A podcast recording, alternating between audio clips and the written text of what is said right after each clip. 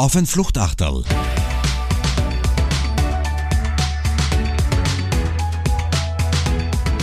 Mit Alexander Raffiner.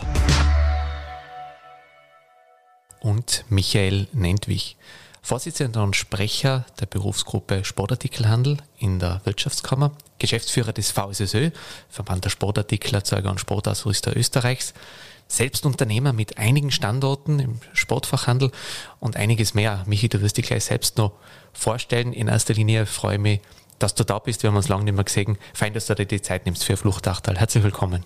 Vielen Dank und vielen Dank für die Einladung. Michi, mir freut es wirklich umso mehr. Wir haben uns jetzt, wir haben gerade überlegt, wie lange das heißt. Wir haben uns tatsächlich lange nicht gesehen. Gleichzeitig extrem intensiv zusammengearbeitet, auch die letzten zweieinhalb Jahre. Insgesamt schon zehn Jahre die wir jetzt schon zusammenarbeiten, aber auch nachdenken müssen. Ein Fluchtachterl ist spontan. Gleichzeitig haben wir uns aber zwei Dinge vorgenommen für heute in der Vorbereitung.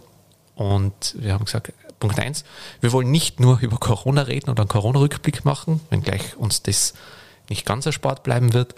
Und wir wollen heute kein Funktionärsinterview machen. Interessenspolitik gehört dazu. Du bist Funktionär auf unterschiedlichen Ebenen, aber wir wollen auch dich als, als, als Mensch, als Unternehmer, als Person, als Sportler erfolgreich oder weniger erfolgreich, das schon, wenn wir das schauen. Wir wollen die ganz einfach kennenlernen. Äh, die Funktionärstatements, die können wir, die können wir in einer Presseaussendung lesen, die können wir googeln, aber wir wollen die halt wirklich auch kennenlernen. Und genau damit fangen wir jetzt an, lieber Michael. Ähm, was ist dein Background? Wo kommst du her und wo bist du jetzt wirklich überall im Einsatz? Und das hat ja sogar auch eine europaweite Komponente. Wo komme ich her? Zum klassischen Funktionär ist wahrscheinlich der Skilehrer, der ich im Endeffekt bin, der stärkste Kontrast.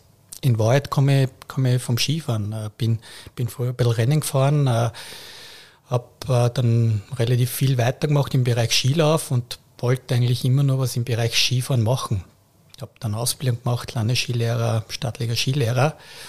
Und weil das nicht tagfüllend war, habe ich entschieden, dass ich halt nebenbei Sport studiere und Management dazu, was mittlerweile doch recht wertvoll ist. Und äh, ja, dadurch, dass äh, das Skifahren Priorität gehabt habe, die Möglichkeit gehabt habe, in vielen verschiedenen Bereichen, für viele verschiedene Organisationen, aber auch viele verschiedene Ländern, in vielen verschiedenen Ländern zu arbeiten, hat das Studium ein bisschen länger gedauert. Deutlich länger. Und äh, ja, habe dann, und das ist, glaube ich, eine, die Lehre, die ich äh, aus dem Skifahren mitgenommen habe, äh, habe dann aufgrund des Netzwerkes beim Skifahren, beim Unterrichten, beim Skilehrerverband den Job angeboten bekommen beim VSSÖ. Als guter Skifahrer, als guter Skilehrer, äh, mit abgeschlossenem Studium, aber keinen Plan von der Branche. Mhm. Absolut keinen Plan. Und dann mit relativ viel Aufwand einfach hineingearbeitet, in die Branche gekommen und ja, innerhalb der ersten zwei, drei Jahren einfach dann langsam aber doch Kompetenz angeeignet. Das ist der, du bist Geschäftsführer des VSSÖ mittlerweile seit, seit wann genau? Du hast gestartet? 2009 war das. 2009, also auch schon über zehn Jahre und mit, kurz danach haben wir uns kennengelernt, aber das ist nicht deine einzige ähm, Funktion und Tätigkeit, die du hast. Wie gesagt, ich habe gesagt, Unternehmer und auch in der Wirtschaftskammer im Einsatz. Nimm uns da noch ein bisschen mit, weil, wie gesagt, bei dir habe ich manchmal das Gefühl, der Tag muss mehr als 24 Stunden haben. Äh, ja, neben, neben, neben dieser Skilehrertätigkeit und über vor allem im, im Trainer- und Ausbildungsbereich, also in Skilehrerausbildung, äh, habe ich dann die Möglichkeit gehabt, äh, im schönsten Skigebiet Österreichs eine Skischule zu übernehmen. Das muss in Tirol sein, gehe ich davon aus, oder? Ja, also Humor kommt auch nicht zu kurz bei dem Podcast, das freut mich. Nein, wenn man Google eingibt, schönstes Skigebiet Österreichs, kommt natürlich Lackenhofer Mötscher. Das war als nächstes ja. Und äh, dort äh, ja Skischule übernommen und äh, da waren wir am Anfang zu dritt. Und ja, aufgrund doch unterschiedlicher Auffassungen habe immer schon eine gewisse Vorstellung gehabt, äh, hat sich reduziert auf zwei Personen, dann war ich irgendwann einmal alleine und habe dann auch die Möglichkeit gehabt, einen Skiverleih dazu zu machen. Und mit dem Skiverleih äh, war das quasi auch die unbewusst, nie daran gedacht natürlich, die Eintrittskarte für das Funktionärswesen im Bereich Wirtschaftskammer und, und vieles, was dann gekommen ist. Und äh, ja, mittlerweile haben wir drei kleine Standorte wohlgemerkt, aber alle in Niederösterreich und immer kombiniert Skischule und Skiverleih. Und äh, ja, die, die, die, die, die Tätigkeit im Bereich Sportartikelhandel, Verleih war dann der Startschuss auch, dass halt äh, zu der Zeit äh, mein Vorgänger in der Wirtschaftskammerfunktion, der Ernst Eichinger, der mittlerweile leider verstorben ist, äh, mich darauf angeredet hat, gesagt hat, na, wäre das nichts für dich. Probier das einfach, mach mit, komm in, eine, komm in einen Ausschuss, komm in ein Gremium und arbeite mal mit. Ja, und, und über die Jahre hat sich einfach die, die Kompetenz verfestigt, mehr geworden und dann bin ich auch äh, vom Ernst Eichinger, aber auch von anderen Personen darauf angeredet werden, ob ich nicht auch in der Wirtschaftskammer mir vorstellen könnte, mehr zu machen. Und was du dort tatsächlich machst, äh, Michael, das werden wir uns dann noch im Detail gemeinsam anschauen. Aber wir wollen ja den Sportartikelhandel ein bisschen besser kennenlernen in Österreich und darüber hinaus, was zeichnet den aus. Aber ähm, da müssen wir uns jetzt gemeinsam ein bisschen hinhandeln, weil die Frage, wie geht es dem Sportartikelhandel, ist gleich intelligent, wie wenn ich die Frage, wie geht es den Österreicherinnen und Österreichern. Also muss man differenzieren. Und jetzt steige ich so ein, wie ich gesagt habe, was man, wo, wir, wo wir halt zurückhaltend sein wollen, aber wir kommen nicht drum herum. Auch einer der Gründe, warum wir in den letzten zweieinhalb Jahren sehr intensiv zusammengearbeitet haben, auch in den ähm, sehr krisenbehaftete Situationen gehabt haben. Und wenn ich von mir gesagt habe, äh, es war sehr intensiv, habe ich dann bei dir teilweise wirklich das Gefühl gehabt, ja, dein Tag muss 48 Stunden haben. Du hast das Stichwort auch gesagt, äh, gerade gesagt, äh, Skiverleih. Ähm, ganz konkret, Michael, was waren in den letzten zweieinhalb Jahren in den Pandemiejahren, welches waren die Tage oder die Phasen, wo du sagst, na, die muss ich, die muss ich nicht noch einmal durchmachen? Ja, wenn wir, wenn wir da jetzt alle Tage durchgehen würden, das würde den Zeitrahmen des Podcasts äh, äh, sprengen. Waren viele Tage, waren viele Tage. Am schwierigsten waren definitiv die Tage, wo man natürlich auch persönlich betroffen ist äh, von den Maßnahmen, äh, als Unternehmer mit Skiverleih und Skischule, wo man da wirtschaftliche Themen auch im eigenen Unternehmen hat und auf der anderen Seite aber auch äh, ja, sehr fordernden Kollegen, Mitgliedern gegenübersteht äh, und wo auch relativ wenig Verständnis äh, für Kompromisse, Mittelwege und so weiter da ist. Also das sind die Situationen, wo, vor allem wenn es dann sehr persönlich wird und angriffig wird, das sind die Tage, die ich mir gern erspart hätte, haben aber was Lehrreiches mit sich gebracht. Äh, und äh, die Haut ist sicher dicker geworden und der Umgang mit solchen Themen und vor allem mit solchen Anrufen oder Kontakten, der ist mittlerweile gelassener und einfacher. Ich habe äh, unmittelbar vor Weihnachten am 21.12. den Holger Schwarting zu Gast gehabt, den Vorstand von Sport 2000. Damals haben wir nicht gewusst, wie wird denn der Winter? Was wird da auf uns zukommen? Äh, es geht um den touristischen Sportfachhandel in erster Linie. Skiverleih, du hast es gesagt, der macht das Geschäft zwischen Dezember und Februar zu einem hohen Anteil vom Skiverleih. Und wenn man sich den Sportfachhandel jetzt so anschaut, könnte man teilweise meinen, so from, from Zero to Hero. Winter, Katastrophe, Sommer, man hört nur die Rekordmeldung vom Fahrrad. Wie gesagt, wir müssen es differenzieren. Wo stehen wir denn heute? Wie war der Winter und wie sind wir aus dem zweiten Corona-Winter herausgekommen, all in all? Äh, der, der Winter war besser als wir erwartet.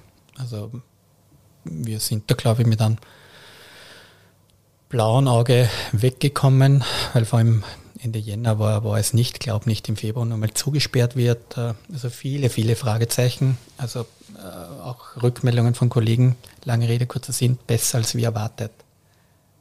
Ja, definitiv. Äh, Sportfachhandel hat in der Zeit auch profitiert, in den letzten zwei Jahren. Wenn man nur daran denkt, dass Fernreisen nicht möglich waren, dass nicht einmal Reisen in Europa einfach möglich waren, dann ist natürlich äh, ein Teil des Haushaltseinkommens übrig geblieben und der wurde vernünftigerweise auch in Sport investiert. Hat natürlich äh, nach, langfristig lang, äh, viele Vorteile. Und diese Alternativlosigkeit dieser Zeit gegeben hat, zum Urlaub und vielen anderen Themen weggehen, die, die, die haben wir jetzt nicht mehr. Also wir sehen jetzt schon Aufholeffekte, was Reisen betrifft, Urlaub betrifft dass dieses Thema auch jetzt im Moment prioritär ist für viele Menschen, auch nicht wissend, was im nächsten Jahr passiert, die nächsten Jahre. Und das spüren viele Branchen und unsere Branchen auch. Das spüren wir in der Frequenz, weniger Leute und das spüren wir in uh, weniger Umsatz. Und das quer durch. Touristisch, aber auch im städtischen Sportfachhandel. Du hast jetzt das Stichwort gesagt, wo ich gerne gleich dranbleiben wollen würde, Michael. Glieder uns den Sportfachhandel in Österreich ein bisschen auf. Auch da muss man differenzieren. Du hast gesagt, touristisch und den urbanen Bereich. Von wie vielen Standorten, Geschäften reden wir und was zeichnet den Sportfachhandel in Österreich aus? Vielleicht im Gegensatz zu anderen europäischen Ländern. Äh, ja, wir haben, eine, wir haben eine extrem starke Differenzierung zwischen touristischen Sportfachhandel und ähm, äh, urbanen Sportfachhandel. Und beim touristischen Sportfachhandel, und das ist schon ein Spezifikum, es gibt auch in, in Frankreich einen extrem starken touristischen Sportfachhandel, auch im Süden Deutschlands teilweise, im Norden Italiens. Alle diese Länder sind von Touristen abhängig, aber meistens von den Inlandstouristen. Und da haben wir eine zum Teil 95-prozentige Abhängigkeit von ausländischen Touristen. Und wenn die Menschen nicht kommen können, dann haben wir ein Thema. In Österreich 95 Prozent ausländische Touristen im touristischen Sportfachhandel. Genau. Und wenn die nicht kommen kommen, dann, dann, dann äh, verträgt es halt ein Unternehmen nicht auf Dauer 95 Prozent Umsatzverluste. Das ist die eine Seite, die eine Seite mit, mit Tourismus, mit, mit extrem starker mit hohem Anteil an ausländischen Touristen. Und der zweite Teil ist der touristische, äh, der äh, urbane Fachhandel. Und auch in dem haben wir ein Spezifikum, weil wir eine, eines der wenigen Länder in Europa sind, wo wir einen extrem hohen Anteil an Fahrrädern bei uns haben. Fahrräder werden Schweiz, Deutschland, Italien, wo auch immer, Tschechien über den Fahrradfachhandel verkauft und bei uns zu fast 60 Prozent im Sportfachhandel. Das heißt, unsere äh, Fachhändler haben sich da vor Jahren schon sehr breit aufgestellt und äh, haben definitiv auf das richtige Pferd gesetzt. Ist das auch ein Spezifikum des österreichischen Sportartikelmarktes, durchaus die Kleinteiligkeit der Händler? Weil es gibt ja sehr viele unabhängige, ja, es gibt die, die, die Ketten auch, aber es, wir haben sehr viele unabhängige Spezialisten, unabhängige Fachhändler. Äh, ist das auch vergleichbar mit anderen Ländern oder ist auch das ein Spezifikum in Österreich? Das ist bei uns auch ein Spezifikum. Äh, ist vor allem die letzten 10, 15 Jahre natürlich noch einmal forciert werden, äh, forciert worden. Dadurch, dass äh, der Intersport oder der Sport Eiwelt Konkurs gegangen ist, ist da eine relativ große Lücke mit über 300 Millionen am Markt aufgetaucht. Das ist viel. Und die wurde von spezialisierten Händlern gedeckt, auf der einen Seite, aber auch natürlich von, von den großen Key Accounts auf der anderen Seite. Und in der Vergangenheit, ich kann mich von, von hochrangigen Managern vor zehn Jahren gut erinnern, wenn es um den österreichischen Markt gegangen ist, die gesagt haben, ja, in Wahrheit muss man im Sportfachhandel auf den Preis setzen. Wenn man sich europäische Formate anschaut, erfolgreiche XXL, Sports, Decathlon und, und viele mehr, Preis ist das Thema. Und äh, das stimmt in Österreich nicht oder nicht nur. Also in Österreich gibt es schon eine Zielgruppe, die kompetente Beratung will, hochwertige Marken und auch bereit sind, dafür Geld auszugeben. Das ist sicher ein Spezifikum in Österreich, das äh, ja auch dazu geführt hat, dass sich der Markt etwas anders entwickelt hat. Und das ist das Spannende dem Gespräch. Nicht vorbereitet, aber du hast mir das nächste Stichwort gegeben. Man sieht es auch an den Durchschnittspreisen der Fahrräder, das schauen wir uns dann auch noch im Detail an.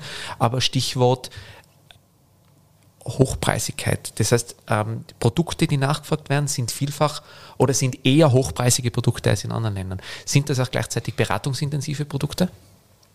Äh, ja, in den meisten Fällen natürlich, äh, weil es schon ein Unterschied ist, ob ich für eine Jacke äh, 70 Euro ausgebe oder 700, 800 oder 1000 Euro.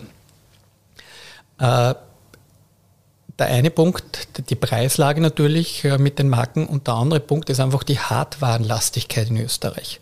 In vielen anderen Ländern sind ähm, Sportartikelhändler oftmals äh, Konkurrenz zum Schuh- und zum Textilhandel. Äh, bei uns haben wir extrem starke Hartwarenlastigkeit. Und gerade im Bereich Fahrrad, wenn ich 4, 5, 6.000 Euro ausgebe, dann will ich natürlich wissen, was ich kaufe. Dann will ich jetzt einmal Probe fahren und da will ich natürlich schon genau wissen, welche technischen Merkmale da dahinter sind. Will vielleicht das Fahrrad noch angepasst haben. Und diese Themen mit dem Thema Individualisierung und Anpassung von Sportgeräten, das spielt in Österreich schon eine relativ große Rolle und bedeutet auch, dass hochwertige Marken stärker nachgefragt werden. Ja. Und jetzt wird spannend, weil du sagst, wir haben eher hochpreisige Produkte, wir haben beratungsintensive äh, Produkte, auch eine der Hauptaufgaben des äh, VSSÖ oder für dich auch in deiner Rolle als Sprecher. Also wenn du dir Sportartikel kaufst, kauf sie im Fachhandel, lass dich beraten, lass sie dir anpassen, individualisieren. Dafür brauchst du auch kompetente Beratung, dafür brauchst du Personal. Jetzt reden wir im letzten Podcast über unsere Branche, die Kommunikationsbranche, gesprochen mit dem Jürgen Hofer. Fachkräftemangel ist ein Wort, das in aller Munde ist. Wie schaut es da im Sportfachhandel aus? Haben wir dieses gut ausgebildete Personal? Woher bekommen wir das? Bekommen wir es? Wie schaut es da aus gerade? Ja, das haben wir, weil wir einen, einen relativ guten, stabilen Stamm haben. Aber neue Mitarbeiter zu bekommen, ist eine Herausforderung bei den Lehrlingen, bei neuen, bei Quereinsteigern, also in jedem Bereich die letzten Wochen relativ viele Gespräche geführt und mit dem Thema kämpfen wir alle. Vielleicht noch ein Wort zu dem Thema Preis. Also es, glaub, es darf nicht der Eindruck entstehen, dass in Österreich äh, nur äh, Jacken um 3000 Euro gekauft werden und Fahrräder über 10.000 Euro. Nein, ganz im Gegenteil. Wir haben natürlich auch Einsteiger in die Sportarten und da brauchen wir natürlich Marktanbieter wie Intersport Sport 2000, die solche Angebote haben, aber auch jemanden wie Decathlon, diese Kundschaften abholen können. Also mir als Branchenvertreter ist es dreimal lieber, jemand geht beim Decathlon einkaufen, klarerweise, ist auch besser, dort geschultes Personal, die ihr Personal auch schulen, als äh, es wird ein Inline-Skate-Show, ein Ski, was auch immer, bei Lebensmittelkonzernen gekauft. Weil natürlich das von der äh, vom Service, aber auch vom Know-how was anderes ist. Also das ist, glaube ich, schon wichtig. Und in allen diesen Bereichen haben wir das, das Thema Personal und das hat man aus verschiedensten Gründen, hat mit Corona zu tun, äh, hat aber natürlich auch äh, jetzt mit strukturellen Dingen wie, wie eher schwächeren Jahrgängen und so weiter zu tun. Aus dem Tourismus, aus der Hotellerie wissen wir, beispielsweise, dass äh, viele Fachkräfte verloren gegangen sind, schlichtweg weil in dieser Zeit, wo ähm, die Betriebe nicht offen gehabt haben, die sich nach Alternativen umgeschaut haben. Ist das uns auch passiert im touristischen Sportfachhandel, dass wir einen Abgang haben von Mitarbeiterinnen und Mitarbeitern? Das ist uns passiert, ja, aber unverschuldet. Durch äh, Zögern und gesundheitspolitischem Goldplating. Dadurch ist es passiert. Wenn wir tausende Mitarbeiter in den Tourismusorten haben und der Händler weiß nicht, ob im Dezember offen ist, er weiß nicht, ob Weihnachten offen ist, weiß nicht, ob Februar offen ist, dann kann ich nicht zig Mitarbeiter, die mir Tausende von Euro kosten, anmelden und riskieren, dass mir das in den Konkurs bringt, sondern ich muss zuwarten. Und was macht der Mitarbeiter, der von einem Saisonjob abhängig ist? Einer, der extrem hohe Loyalität hat, der wird wahrscheinlich abwarten. Aber jene, die weniger Loyalität haben oder auch aus finanziellen Gründen recht rasch in die Beschäftigung müssen, die gehen woanders hin. In die Schweiz zum Beispiel. Und da haben wir doch einige Abgänge äh, in andere Länder, die die Chance genutzt haben. Und das, das hat uns doppelt wehgetan, weil im Endeffekt hätten wir diesen Winter mehr Leute gebraucht. Und wie gewinnen wir die wieder zurück, Michael? Und ich weiß auch äh, ein Stichwort noch, es gibt ja mittlerweile, dass du dir ja sehr eingesetzt dafür, ähm, auch ein, ein, eine Vorreiterrolle, die Österreich hier ähm, einnimmt, ein eigenes Berufsbild. Wie, wie, wie gewinnen wir die zurück? Ich glaube, wir müssen generell unsere Branche attraktiver gestalten und das sind äh, viele verschiedene Maßnahmen. Der neue Lehrberuf, ja, das ist ein Meilenstein, weil es äh, ein technischer Lehrberuf im Handel ist weil es äh, genau in die Richtung geht, Hardware servicieren, reparieren, anpassen, was auch immer. Und äh, eine ganz neue Zielgruppe anspricht. Das heißt, jene Zielgruppe von jungen Männern und Frauen, die vorher eher in die Technik gewechselt sind, Mechatronik, Kfz-Technik und so weiter, genau diese jungen Leute, die Sportaffinität haben, aber auch eine Technikaffinität, die können wir jetzt mit Sportgerätefachkraft ansprechen, direkt ansprechen darf international auch ein bisschen mitarbeiten in verschiedenen Gremien und Verbänden. Und äh, das wurde mit äh, sehr großem Staunen äh, vernommen, dass wir da diesen technischen Lehrberuf geschaffen haben.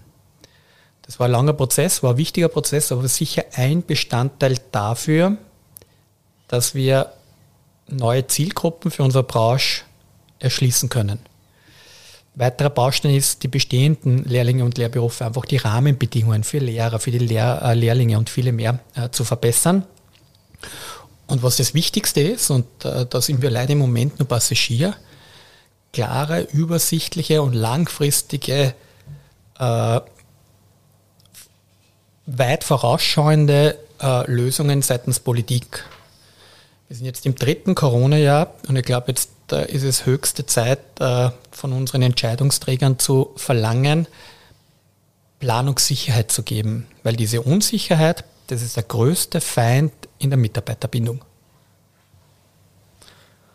Da würde ich ja gerne noch einmal am Schluss noch mal ganz konkret darauf zu sprechen kommen, was du da auch erwartest. Da gibt es auch Umfragen unter den Händlern äh, dazu, was diese Planungsunsicherheit tatsächlich auch mit den Betrieben, wo, wozu die schlichtweg geführt hat auch. Ähm, da da gibt es auch Zahlen dazu. Gell? Da gibt es auch Zahlen dazu und das ist ja nur äh, verständlich. Wir, haben, äh, wir, haben, wir sind ja keine, äh, kein äh, kein Sammelbecken, Sammelbecken für Großkonzerne, sondern wir reden von familiengeführten Unternehmen, Klein- und Mittelbetriebe. Das heißt, da hat die Familie über Jahre was aufgebaut, da hat die Familie das Familienvermögen drin. Und wenn dann natürlich über zwei Jahre Eigenkapital reduziert wird und äh, es äh, wirklich eng und knapp wird, dann überlegt man natürlich zwei, dreimal, ob man investiert, was man macht mit dem Geld und wie man sich langfristig aufstellt.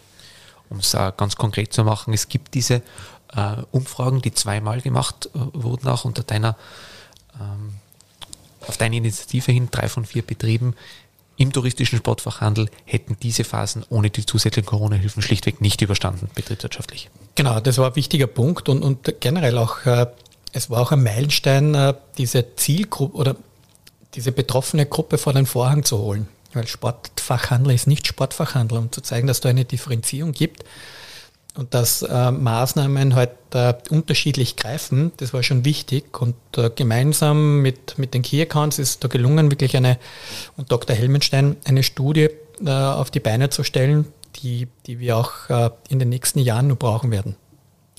Michael, jetzt sind wir doch noch ein bisschen, und das ist auch gut so, ähm, noch ein bisschen abgeglitten ins, ins, ins Corona-Thema. Ich möchte aber auf den Sportartikel Markt, Sportfachhandel, Markt in Österreich nochmal zu sprechen kommen. Wir haben gesagt, einige Spezifika im Gegensatz zu anderen europäischen Ländern.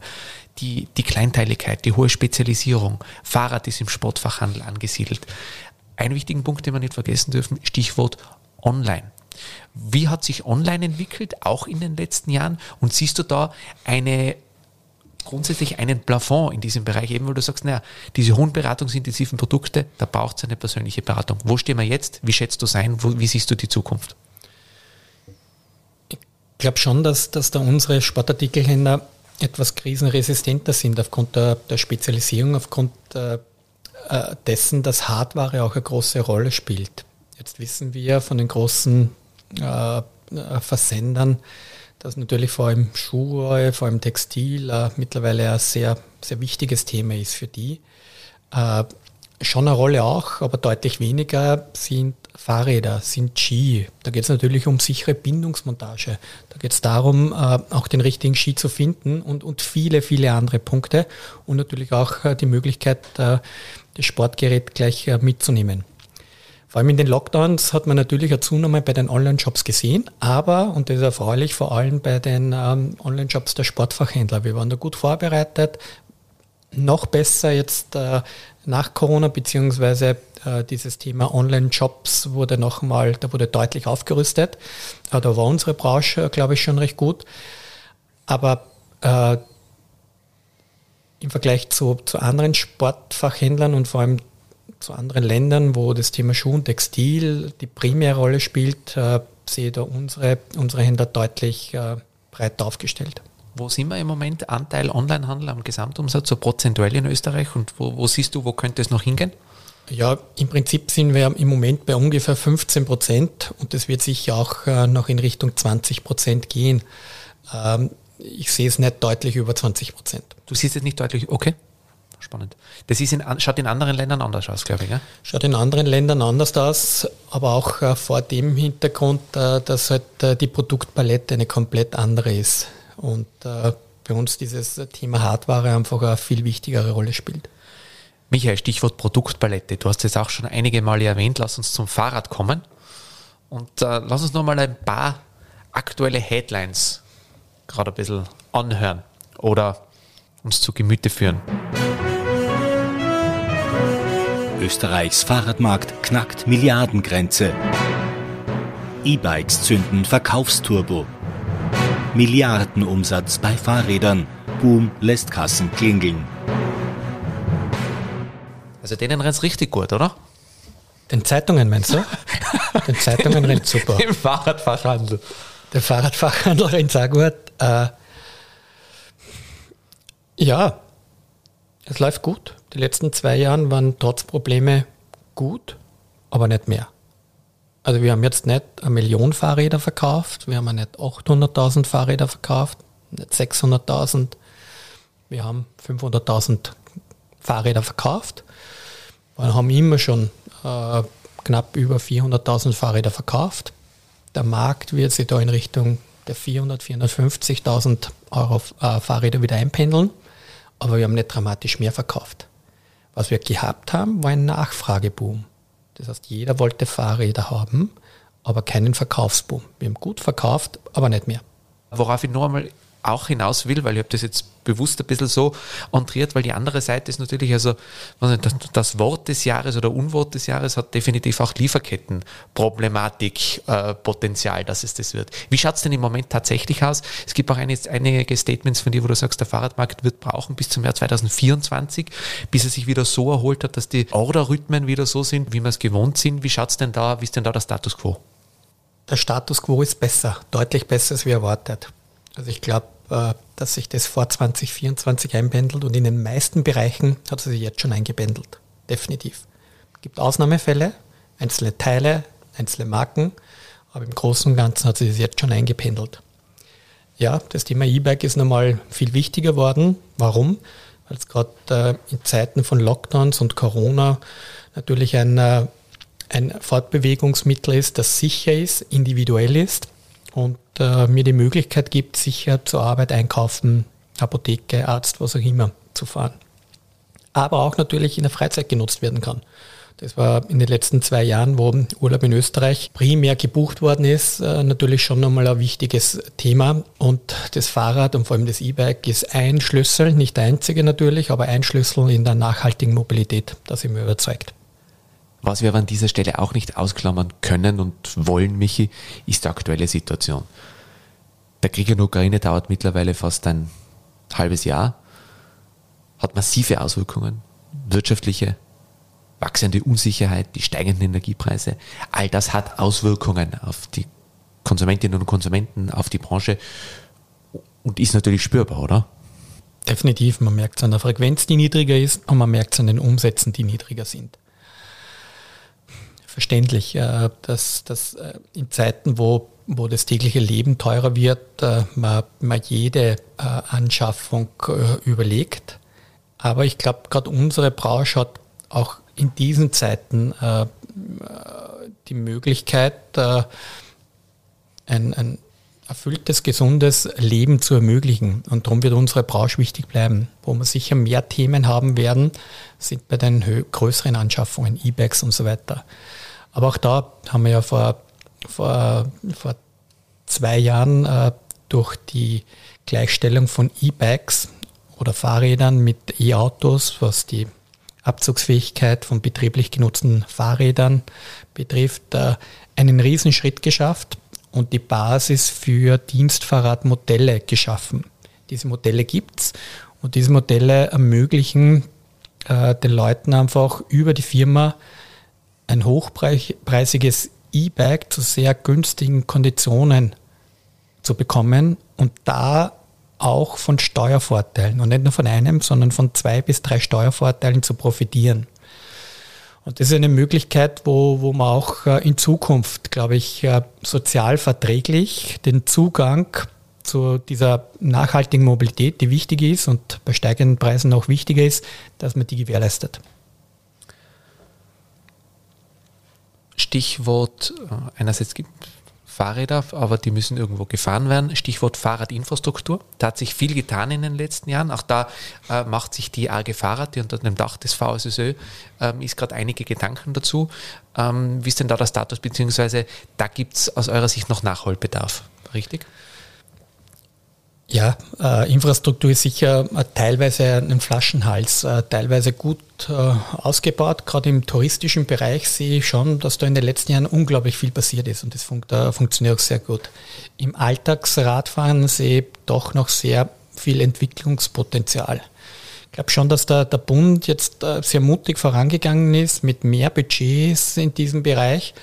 Aber wir haben in Österreich wie in vielen anderen äh, Bereichen einfach das Thema, dass wir sehr klein strukturiert sind und die Zuständigkeiten von den, Gemein von den Gemeinden über die Länder bis zum Bund äh, gehen. Äh, Gemeindestraßen, Bundesstraßen und dann auch äh, Landesstraßen und somit äh, Umsetzungen, die praktisch immer notwendig wären, Anbindungen, Bahnhöfe und so weiter, teilweise äh, scheitern und teilweise auch an einzelnen Personen scheitern aber da wird was kommen, weil das eine ist darüber sagen, da braucht es mehr und das andere ist aber wirklich auch konkrete Lösungsvorschläge zu machen.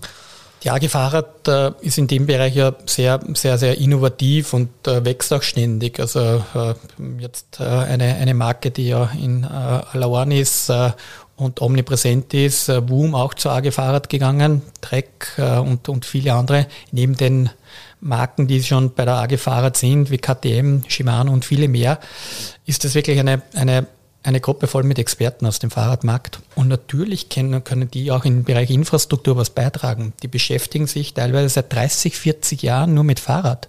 Nur mit Fahrrad. Und natürlich fallen diesen Experten Themen im täglichen Fahren, beim Urlaubfahren und so weiter auf. Ich glaube, diese Expertise sollten, sollte auch äh, von, von den zuständigen Entscheidungsträgern viel mehr genutzt werden. Das war in der Vergangenheit nicht der Fall. Jetzt müssen wir einfach ein bisschen aufmerksam machen auf uns und auch konkrete Lösungen präsentieren. Und das werden wir die nächsten Wochen machen, ja. Michael, jetzt muss ich einmal kurz einhaken, weil wir schießen die Begriffe auch manchmal so raus. Äh, nimm uns noch ganz kurz mit. AG Fahrrad. Wer ist die AG Fahrrad und was macht die AG Fahrrad? Weil das wissen nicht alle Hörerinnen und Hörer. Genau, die AG Fahrrad ist ein Zusammenschluss äh, von äh, den äh, größten und wichtigsten Produzenten und Importeuren in Österreich und äh, sind jetzt seit 2014 unter dem Dach äh, vom VSSÖ.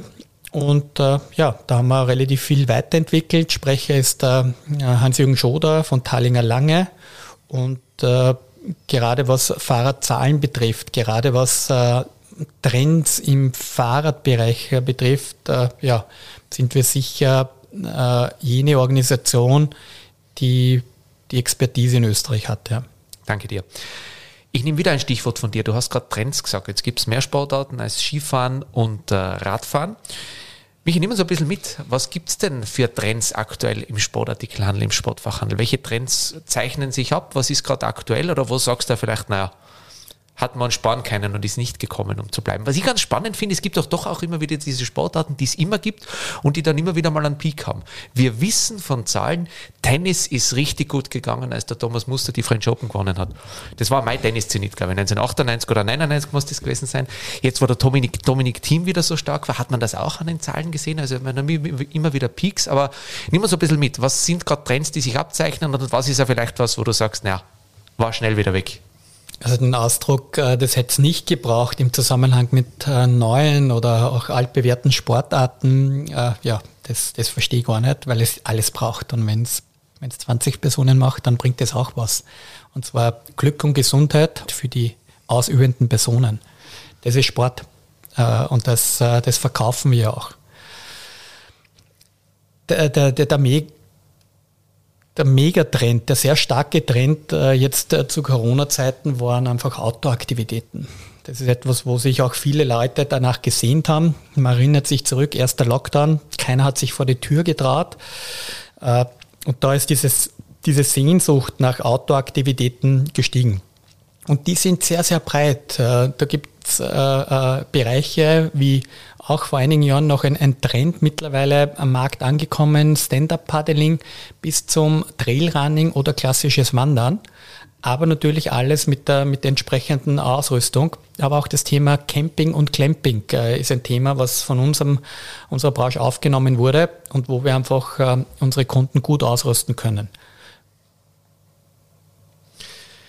Michi, ähm, ich möchte, wir kommen jetzt langsam zum Ende und ich habe mir noch vorgenommen, also man muss jetzt vorwegnehmen, wir beenden äh, Fluchtachtal, wir haben tatsächlich bis jetzt immer, meistens ist mit einem, äh, wir sind dann auch noch essen gegangen mit den Gästen und dann hast du tatsächlich noch das Fluchtachtal gegeben. Bei uns wird das heute ein bisschen anders, Michi.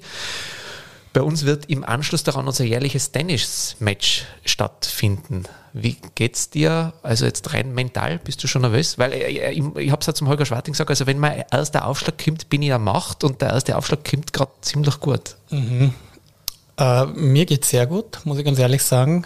Äh, bin natürlich auch gestärkt äh, aufgrund meiner Siege in den letzten Jahren, die sehr dominant und klar waren und auch, weiß nicht, ich habe es jetzt auf Facebook und, und, und uh, Instagram nicht mitgezählt, aber du hast, glaube ich, in der letzten Woche alleine, glaube ich, zwölf Trainerstunden genommen in Vorbereitung auf diesen Termin.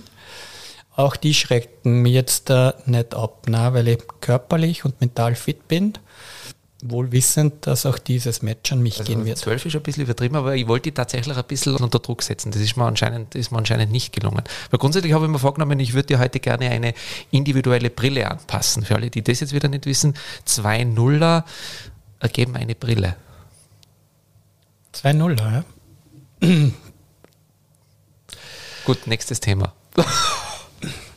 Wir, wir, wir, wir müssen dann äh, im, im Nachgang wahrscheinlich nur was dranhängen an dem äh, Podcast. Zumindest das Ergebnis äh, in, in, in, in, den, in den Ankündigungen oder, oder in den Kommentaren. In den Kommentaren, ja gut. Müssen wir schauen, wann wir den. Das kann ich jetzt nicht äh, garantieren. Müssen wir schauen, wann wir den veröffentlichen. Ähm, lieber Michael, abschließend. Was sind aus deiner Sicht die größten Herausforderungen der Branche? Was muss sich vielleicht da ändern, beziehungsweise denen du dich annehmen willst und was du dir auch für die Zukunft vorgenommen hast? Eine große Herausforderung haben wir angesprochen, das Thema Personal. Das wird uns die, die nächsten Jahre noch verfolgen. Und da sind wir gefordert, Lösungen für die Branche zu, zu suchen. Wir haben schon einige gefunden, aber da müssen wir sicher viel weitergehen. Das zweite wahrscheinlich noch stärker dominierende Thema wird das Thema Nachhaltigkeit werden.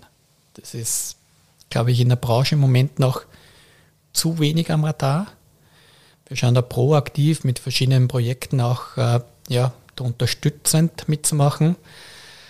Aber die, die, die Selektion der Konsumenten, was nachhaltig ist, was klimafreundlich ist und was dann gekauft wird, was genutzt wird und wie Urlaub gemacht wird, das wird von unserer Branche keinen Stopp machen. Und da wird es, glaube ich, äh, in Zukunft nochmal äh, äh, wird der Konsument sehr stark aussieben zwischen dem, was für ihn verträglich ist und was für ihn passt und was nicht. Und da wollen wir einen Beitrag leisten. Da würde ich gerne nochmal nachfragen, weil das ist einfach spannend. Ich glaube, dass das nochmal ein, ein ganz ein eigenes Thema auch hergibt. Was sind die größten Herausforderungen zum Thema Nachhaltigkeit, beziehungsweise was bedeutet Nachhaltigkeit in der Sportartikelbranche? Also Nachhaltigkeit ist natürlich ein extrem breites Thema und, und, und äh, voll umfassend kann ich das gar nicht beantworten. Das äh, beginnt wahrscheinlich in der Produktentwicklung, wo, wo die Industrie viel stärker noch darüber nachdenken muss, was am End of Life rauskommt. Was will ich mit dem Produkt machen? Was will ich zurückhaben? Will ich das gesamte Produkt oder Teile zurückhaben? Und geht weiter über, über Verkauf, über Wiederverkauf und vor allem Second Market. Das Thema Second Market äh, wird im Moment viel zu wenig noch mitgedacht. Und gerade äh, im Bereich Fahrrad hat man ja auch in der Pandemie gemerkt, dass dieser Gebraucht-Fahrradmarkt stark gewachsen ist, mit teilweise auch im Kinderfahrradmarkt hohen Preisen. Der Kfz-Handel hat das vor Jahren schon sehr erfolgreich gemacht, daraus ein Geschäftsmodell gemacht. Und da sind wir gefordert, im Sportfachhandel auch äh, diese Zielgruppe im Bereich Second Market äh, zu bedienen und das Thema Service, Reparatur, Wiederaufbereitung von Artikeln und dann natürlich auch äh, Verkauf als ein zentrales Thema zu machen. Und dann, last but not least, natürlich äh, jene Produkte, die dann nicht wieder aufbereitet werden können. Äh, was macht man mit diesen Produkten? Wie kann man Rohstoffe wieder raus äh, rezyklieren, damit man die dem Kreislauf wieder zuführen kann. Und das ist bei manchen Produkten aufgrund der Konstruktion und der Produktion eine große Herausforderung. Spannend, da würde ich gerne nochmal dranbleiben, dass wir das auch nochmal vertiefen können. Für heute schließe ich nicht aus, dass deine Tennisausrüstung auf dem Second Market äh, landet nach dem Match heute. Ich muss da noch einmal draufbleiben. Und da können wir jetzt wirklich hin. Und ob es dann auch ein Fluchtachtel wird oder doch eher ein Gerstengetränk, das schauen wir dann, wie intensiv das wird, oder? Das Einzige, was ich, was ich dazu sagen kann, ist, wahrscheinlich wird für das Match heute eine Tennisausrüstung vom Second Market reichen. Ja. Lieber Michi, Fein, dass du da warst. Ähm, das war jetzt wirklich Zeit, dass wir uns auch wieder persönlich getroffen haben, dass du dir die Zeit dafür genommen hast. Und äh, jetzt wird es Zeit, jetzt gehen wir Tennis spielen. Danke dir. Vielen Dank. Auf ein Fluchtachterl